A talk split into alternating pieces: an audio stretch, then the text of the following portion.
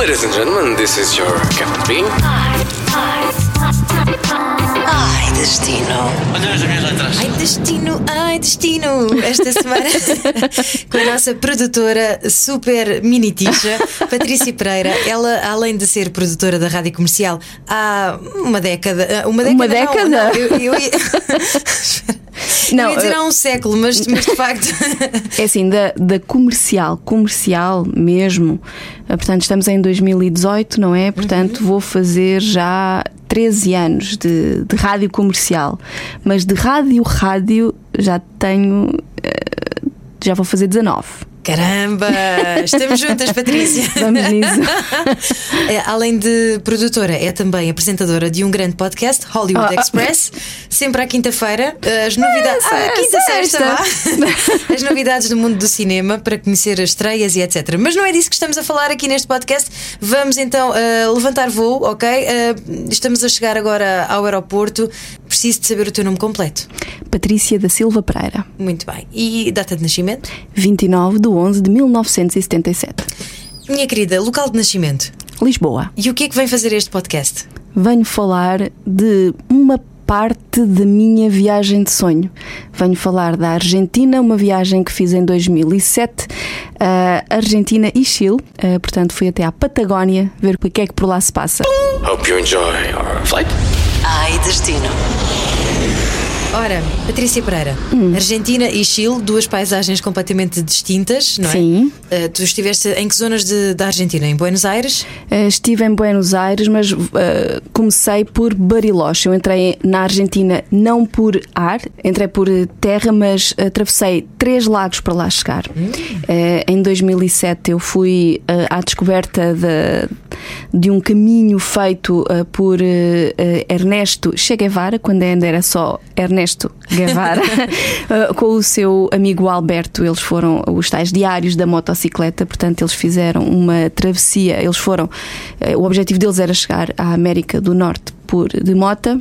E começaram eh, em Buenos Aires e depois foram para o Chile eh, pelos lagos. Eu fiz ao contrário, comecei por Santiago do Chile e depois atravessei os lagos até a Argentina, onde cheguei eh, até Bariloche, vinda do Lago Todos os Santos, Nahuel Huapi, eh, etc. E foi uma travessia muito bonita, porque de facto atravessar três lagos num dia não é todos os dias. E é um, aquilo que mais me encantou, por exemplo, nessa travessia dos lagos, foi a cor da água.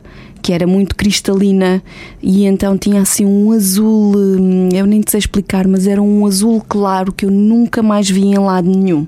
Então tu voaste para onde? E Eu voei. de Lisboa? Eu voei de Lisboa para Madrid, de Madrid para Santiago do Chile. Ok. E depois de Santiago do Chile fui para ah, Puerto Monte e aí é que fui apanhar então os barcos para atravessar os lagos. Em Peúlha, andei lá meio perdida no meio, portanto, Argentina profunda, estás a ver? Chile profundo, Cordilheira dos Andes, lagos, foi aí. Isso faz-me sempre lembrar a. Lembras-te de um filme que era Os Estamos Vivos? Ei, sim, daquela, daquela equipa de rugby que, que o avião caiu Nos e eles, Andes, nos é? anos eles ficaram lá perdidos. Bem, esse filme Inspirado é, numa história verídica. é verdade, com o John Malkovich. Uhum. E aquilo, o filme, por acaso, é, é assim um dos filmes mais marcantes, pelo menos da minha adolescência, porque aquilo era impensável. Era impensável sobreviver em condições tão extremas. E, por exemplo, uma das coisas que eu reparei ah, durante toda esta viagem havia sempre neve. E eu fui em novembro, portanto, início do verão, da- da- das épocas mais quentes no, no Hemisfério Sul, e havia sempre neve. E, e era impressionante porque eu cheguei a Santiago cheia de calor. Quando cheguei a Bariloche, tive que comprar um casaco polar porque estava mesmo muito, muito, muito frio. E, e aí em, em Bariloche foi onde tudo começou, onde, onde a viagem, esta viagem pela Argentina começou. Para tu teres uma ideia, eh, eu em Bariloche estive no Cerro Campanário, que é uma das vistas mais bonitas do mundo, eh, eleita pela National Geographic, e de facto é incrível. É um lago gigante é eh, com, com pequenas ilhas e tu sobes num teleférico, vais até lá acima e vês assim uma vista incrível sobre Bariloche. E depois eh, andas mais uns quilómetros e tens o Vale Encantado, onde há pedras que te fazem sempre lembrar qualquer coisa. A Patagónia é de facto mesmo muito mágica. E depois daí de Bariloche começa uma das minhas viagens de sonho, que é fui ver o glaciar do Perito Moreno que é, é, tem sim uma história até muito engraçada que o Perito Moreno nunca chegou ao glaciar. Ele só lhe dá nome. Ele andou uh, pelo Lago Argentino à procura e pá, ia metros, era de noite, ele estava muito cansado e disse: Não, vou voltar para trás. E voltou para trás e nunca chegou ao glaciar, que agora tem o nome dele. E de facto é, é impressionante. Eu, quando fui nessa, nessa excursão, o, o guia. Um, disse que, bom, agora vou deixar-vos sentir o poder que o glaciar tem, porque aquilo é natureza em estado puro, não é? E nós vamos pelas ruas, eh, nós vamos pela, pelas estradas em direção ao, ao, Lago Argentino para ver o Perito Moreno. Ele põe uma música do Carreras um, e, e, que é aquela do Conte Partiro. Que o André Bocelli também canta. Sim, é um deles, é um deles. Pronto, agora não sei. Aquilo foi muita, muita emoção que eu já não me lembro. E então ele sabia que Naquele quilómetro, se ele pusesse aquela música, o clímax da música chegava ao virar de uma curva em que nós víamos o Perito Moreno. Ah, isso é manipulação emocional! Completamente. Portanto, eu saí do autocarro a olhar para o Perito Moreno lavado em lágrimas, porque de facto é muito emocionante, aquilo é uma parede de gelo. Depois nós descemos, fomos de barco, estivemos a metros do, do glaciar, sentir aquele frio na cara, mas ao mesmo tempo. É, é como um... se estivesse com a porta do congelador aberta. É pior ainda, é pior ainda, porque aquilo eu estava com, estava com pai, três casacos vestidos e luvas e gorro, e eu olhava. Aquilo é uma massa de gelo é, é, incrível, incrível, incrível. E depois uh, seguimos para as passadeiras, em que nós descemos a montanha nas passadeiras uh, para ver o Perito Moreno. Estamos um bocadinho mais perto. Uh, por acaso eu não vi nenhum. Nenhum despegamento, como eles dizem, mas de, de, de, tantos em tantos, em tantos anos, agora não sei precisar, o, o portanto, o, o, o, glaciar é uma massa de gelo viva, digamos assim, vai sempre aumentando, aumentando, aumentando. E então, naquela zona, o glaciar aumenta de tal maneira que chega à Terra e tem que quebrar. E há um despegamento colossal. E, e, de X em X anos isso acontece. Quando eu lá fui, isso não, não aconteceu, mas quando isso acontece é um espetáculo, porque aquilo forma uma ponte e começa a derreter, a derreter e cai. E quando cai, todo o lago abana. Uh, portanto, é de facto incrível. E nas passadeiras, tu ficas mesmo muito próxima do glaciar, consegues ver as morenas que são. É a terra preta que, que vem das montanhas e são as morenas, parecem estradas. Há também excursões para andar em cima do, do glaciar. É, é, tens que usar. Há gente muito doida. Sim, sim, sim. Mas é, é de facto. É de Depois facto escorregas lá de cima. Por exemplo. É um apa show. quase, quase. Uh, mas esse, curiosamente, não é o glaciar mais imponente. Uh, um, há mais dois, há o Uppsala e o Spegazzini. Esse, o, enquanto que o Perito deve ter uns 40, 50 metros de altura, o Spegazzini e o Uppsala têm para cima de 100 metros. E então esses é que são mesmo incríveis. Só lá podemos chegar de barco. Não há cá excursões em cima das morenas e desses glaciares. É impossível porque uh, eles estão sempre a despegar. Uhum. E é muito engraçado porque à medida que tu vais a caminho uh, desses glaciares, tu passas por blocos de gelo enormes. São icebergs, são mini icebergs. Há blocos de gelo enormes. Tu percebes que, que há ali qualquer coisa a acontecer e quando tu chegas e vês a, aquela massa de gelo é, é, de facto é incrível e depois são aquelas calotas que mantêm o nosso planeta vivo, não é? Uhum. Portanto temos que as preservar e é assim um grande é um grande como é que eu ia dizer é, atenção Uh, isto, estas massas estão a diminuir e se isto desaparece, uh, vamos isto acaba. Portanto, é, é, necessário e é urgente preservar. E nesse sentido é, é muito interessante ver uh, daquilo que nós dependemos. E de certeza que os guias também devem notar essa diferença, não é? Se eles fazem esses percursos já há muitos uhum. anos, eles devem comentar que de ano para ano devem notar que as Sim. calotas estão cada vez mais pequenas. Não é? Sim, eles falam nisso, eles chamam muita atenção, falam mesmo da, da, da alteração, das alterações climáticas uhum. que, que se sentem. Uh, uh, e é preciso, de facto. O quê? Mas existe, mas o Trump diz que é mentira. Eu, por acaso, eu acho que se ele fizesse uma excursão, ele também pode vê-los no Alasca, uh, mas eu acho que, de facto temos que ter um bocadinho mais de, de cuidado. Depois, continuando nesta senda de natureza, uh, depois do, do almoço no, no Perito Moreno, fomos à Baía Onélia, depois da outra fotografia, uh, que é incrível e podes beber aquela água. A Baía Onélia tem um glaciar que já está extinto, mas que ainda tem muito gelo do inverno e, portanto, no sítio do glaciar vai-se acumulando gelo e depois aquilo vai-se despegando. Não sabia que se utilizava a palavra extinto para os glaciares. Sim. Que giro. Faz sentido. É sim, um organismo vivo. É, é um, sim, aquele glaciar acabou. Uhum. Pronto. Por exemplo, hum, em Manteigas, Manteigas é um vale glaciar, Uhum. mas já não há glaciar.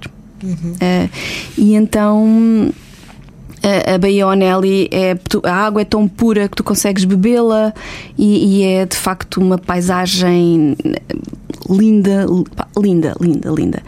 Uh, depois daí fomos para Ushuaia, para a cidade mais austral do mundo, aquilo é mesmo o fim do mundo. Um, aquela- essa viagem foi, foi muito.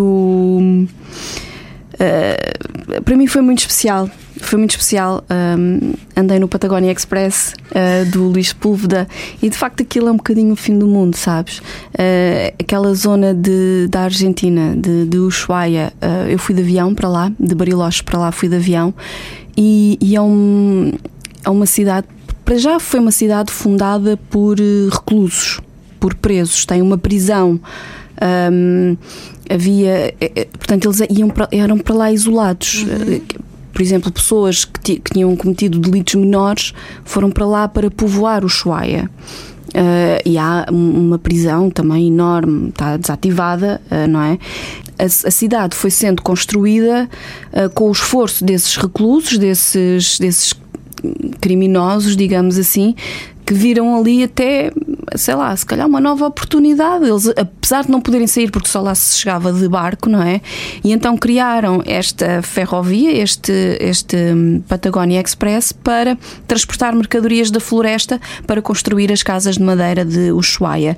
E então o guia até dizia que era uma nova liberdade para os reclusos que iam trabalhar para o parque, para, para a floresta de, de Ushuaia, que agora é um parque, uma, uma reserva natural hum, muito bonita. Uh, também, também fui lá dar uma, uma voltinha, digamos assim. Fui ver os animais, fui ver os diques dos castores. Uh, eles até costumavam dizer que.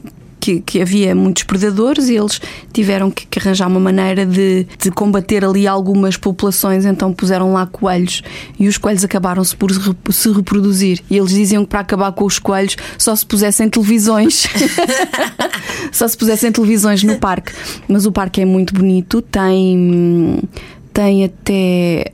hum, como é que eu tenho de explicar? Uh, vestígios de- das primeiras povoações humanas eh, que havia lá e tem também o quilómetro zero da estrada Panamérica que é uma estrada que começa aí e que vai até ao Alasca, portanto que atravessa Incrível. toda a América. Há até várias pessoas que já fizeram a Panamericana eh, dali até ao Alasca e passam pelo continente inteiro. Acho que um português fez isso de mota e, e então é uma a Panamericana atravessa Santiago do Chile, vai por aí fora, passa pelo México, pronto, e acaba no Alasca. Essa também podia ser uma, uma boa viagem para, para se fazer. Eu deixo aqui um apelo aos nossos possíveis patrocinadores para que eu e Patrícia Pereira possamos fazer essa viagem e depois a devida reportagem, ok? Estão a ouvir? Pronto, contem e, connosco. e, e o Ushuaia também está muito marcada eh, pela, hum, pela Guerra das Malvinas. A primeira coisa que nós vemos quando chegamos a Ushuaia é um monumento aos mortos, à guerra eh, pelas, pelas Malvinas que foi travada entre a Argentina e o Reino Unido pelo controle daquelas ilhas. E, e houve muita gente que, que morreu, e, e até há bem pouco tempo a Argentina e o Reino Unido andavam de costas avessas por causa disso. Não sei se ainda andarão, mas é assim, eh, tipo um assunto tabu entre, entre esses dois países, não é? E hum, não sei se me queres perguntar alguma coisa. Quero perguntar, eh, estavas a falar agora da Argentina e chegaste a ir então a Buenos Aires também. Claro, foi o ponto final da, da viagem. Eh, de Ushuaia fui para Buenos Aires, eh, que foi assim. eh, foi o ponto final e eu confesso-te que. Devias ter começado ao contrário, não era? Sim, sim. Aliás, o, o- o- quando eu cheguei a Buenos Aires, eu pensei assim: bolas, esta viagem teria sido tão melhor se eu tivesse começado em Buenos Aires. Porquê? Porque quando. Quando eu, eu fiz toda a viagem em que eu abria a janela do quarto e via os Andes. E cheguei a Buenos Aires e abri a janela do quarto, porque eu cheguei de noite, mas quando abri a janela do quarto vi prédios. E, meu Deus, pensei, ai, que depressão! Mas não, não foi nada disso. Depois de me ambientar um bocadinho a. ao novo cenário, não é? Ao betão, também percebi que Buenos Aires é uma cidade muito bonita. Mas também é colorida, não é? É Apesar colorido. botão. Bem, bem, Buenos Aires é para lá de colorido. Buenos Aires, para já, foi uma cidade feita para não cometer os erros das cidades europeias. Falam de Buenos Aires como a Paris da América Latina e, de facto, a cidade é lindíssima. Ah, tem ruas, bem, as, as ruas são de 25, 27 metros, portanto, aquilo são ruas muito largas. O, o próprio urbanismo da cidade foi, foi feito já com algum cuidado, não é? Porque são cidades ma- mais ou menos recentes, não é? 200 anos por aí. Ah, portanto, foi feito já com, com outro cuidado. E depois é tango em todo lado. Qualquer, eh, qualquer canteiro, qualquer sítio onde não haja gente, qualquer porta de rua dá para dançar o tango. E isso sente-se. isso Eu sente-se. adoro dançar tango. É, é incrível porque de facto hum, há tango a tocar em todo lado, é de facto a dança nacional. E Tango e milongas, quando se dança Sim. na rua são as milongas. eu, eu, olha, não sei, eles todos É. dançam, é maravilhoso, aquela cara com cara, perna com perna, aquela luta de pernas é incrível e isso vê-se em todo lado.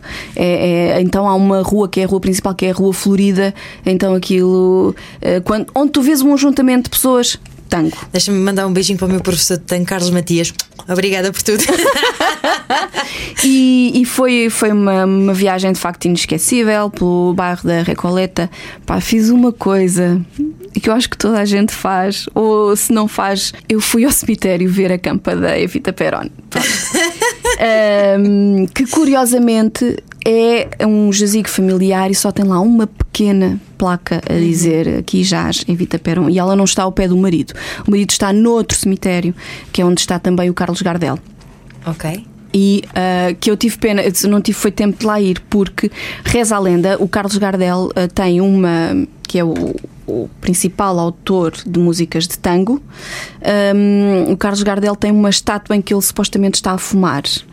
Mas o- os dedos não têm cigarro. Mas se tu puseres um cigarro aceso, o cigarro consome-se. Portanto, dizem que até depois de morto o Carlos Ele. Gardel continua a fumar. Ai. É, é muito engraçado. E o, o cemitério é perto do, do bairro da Recoleta, onde há um mercado muito pitoresco e muito bonito de visita obrigatória, com muitos artesãos argentinos. É muito bonito. Em Buenos Aires, onde é que eu andei mais? Andei pelo bairro da La Boca, eh, que é o bairro do Maradona. E é o bairro mais colorido de todos, foi onde os italianos se, eh, se instalaram pela primeira vez, foi lá. Portanto, é um bairro que transpira Itália e transpira aquela. Que coisa! Aliás, os argentinos têm aquela coisa de falar com as mãos que herdaram do- dos imigrantes italianos. E o bairro do La Boca é muito bonito porque são casas de madeira, todas muito coloridas, depois com estátuas do, do Maradona, com grandes cabeças, do Gardel, da da Evita, portanto, de personagens marcantes, eh, e é muito bonito porque é mesmo muito colorido, são cores mesmo muito vivas, tu ficas muito bem disposta lá no, no bairro do, do La Boca. E depois, no final de tudo, claro, não podia dizer, fui a um espetáculo de tango na esquina Carlos Gardel. Com jantares e com um espetáculo de tango, que aquilo é um. É, é mesmo arrebatador, é mesmo muito bonito e, e, e deixou-me deixou-me muitas saudades mesmo, mesmo. Olha, e além das saudades, enquanto andavas ali pelo meio da natureza, tu nunca sentiste medo? Porque eu imagino veres aqueles glaciares, andares por aqueles lagos, aquilo deve ser eh, completamente inóspito, não é? Né? Eu não, eu não senti medo, eu senti foi Respeitinho. sim. Sim, muito respeitinho pela natureza, mesmo. Uh, mesmo as árvores, as árvores são enormes. Um, São as guardiãs do nosso planeta. É verdade. As árvores são enormes, a Patagónia tem cores lindas, ah, tem animais espetaculares. Foi a primeira vez que eu vi ovelhas de cara preta. Nunca tinha visto. Ah, foi assim. Tem flores. eh, Ao mesmo tempo, há, há zonas da. da da Patagónia que são muito áridas, mas depois há outras que são muito verdejantes, como, como o caso de Ushuaia. Bariloche é árido, por exemplo. A caminho dos glaciares vais tendo algumas florestas, mas é árido. E essa multiplicidade de cores e de ambientes só me fez ter muito respeito. Pronto. Uh, as pampas também. Aquilo é, é um cenário completamente diferente daquilo que nós estamos acostumados na Europa. Faz-me lembrar uma música da Júlia Iglesias. Como me gusta, como me gusta el bacalhau, eh, el bacalhau com pampas. Mas aí é bacalhau com batatas. Pois é, Atenção, pois é, as é. pampas aqui são um bocadinho diferentes. Hum, acho que, eh, por exemplo, a viagem do, do, do, do expresso da- do, do, do, do Fueguino na- em Ushuaia são 20 km pela floresta, à beira da, da montanha. Foi- essa viagem foi mesmo, foi mesmo marcante. Foi, foi marcante pelo Luís Sepúlveda, foi marcante pelo sonho concretizado. Foi marcante por estares no fim do mundo, sabes? E no fim do e o fim do mundo é tão bonito. é, mesmo, é mesmo bonito. Não tanto o Ushuaia, o Ushuaia é uma cidade até muito cinzenta, até um pouco triste. hum, mas eu também apanhei um dia assim. eh, Uma manhã, apanhei uma manhã, um dia muito, muito nublado e a cidade é muito cinzenta e carregou ainda mais. E depois foi ainda mais no dia em que eu fui à prisão, ver a prisão. Então, essa ideia da parte urbana de Ushuaia deixa-me deixa triste, deixa-me desanimada, vá, digamos assim. Mas depois o sol, o brilho da, da, da viagem pelo Parque Natural, eh, a, a- a passagem pelo ponto zero da, da Pan-Americana em Ushuaia foi, foi muito bonito. E Buenos Aires também apanhei um bom dia e é, é o tango. Eh, fui também ao Café Tortoni que é um café muito popular, em que eu entrei e pensei, ok, agora eh, vão entrar aí os, os intelectuais todos de, de Buenos Aires e fazerem uma tertúlia e eu vou estar aqui a ver. Vai ser. É, é tipo a nossa brasileira, inclusivamente tem um pires e uma chávena da, da brasileira. Ok. Um, é um café muito bonito, muito, e era de facto onde os intelectuais se reuniam. Como é que se chama o café? Tortoni. E era, era muito bonito, portanto é um dos pontos a, a visitar. Um, E restaurantes e assim, há assim alguma coisa que tu destacas? eu só destaco a esquina Carlos Gardel pelo espetáculo, que foi muito bonito, um, e um passeio uh, pelo delta do, do Rio Tigre, no Rio de La Plata, que é, é uma zona de ilhas, é portanto é na, na foz do, é no rio que, que vai dar uh, ao mar, não é? Mas tem uma série de ilhas onde, o, onde as pessoas de Buenos Aires têm alguns eh, retiros de férias e é muito engraçado. Tu vais de barco, há um barco, num- há um restaurante numa ilha. Esse, eu fiquei, fiquei muito. É assim, feito assim num deck. Assim, no meio do rio, eh, tu Tipo, vais. assim meio palafítico? Sim, exatamente. Te- Vais por aí, no, eh, tem- tens muitas casas nas, nas, nas margens, nas ilhas. Portanto, aquilo é mesmo um retiro de férias, é muito bonito e tem parques de estacionamento de canoas e de barcos. Portanto, é, é, é muito giro, é mesmo muito giro. Eh, o rio é, que, é castanho, a água é muito mexida e o rio é castanho, é assim meio estranho. Mas não é muito poluído. Curiosamente, eles dizem é castanho, mas não é poluído e tal. Eh, faz um bocadinho de impressão, mas é muito bonito e é muito engraçado ver. Eh, os parques de estacionamento que são assim, tipo armazéns com canoas lá estacionadas, e depois tu vais lá, estaciona, tu pões no rio, vais para a tua casa. É muito giro, é, é, é muito engraçado. Tem o Museu do Rugby também, do, dos seus Pumas. A seleção argentina, na altura, tinha-se qualificado para o Mundial, e então havia. Cascóis em todo lado. Havia, havia coisas deles em todo lado, sim. O que é que tens eh, mesmo que comer quando lá estás, nessa zona? A carne. Ah, pois é. A carne argentina.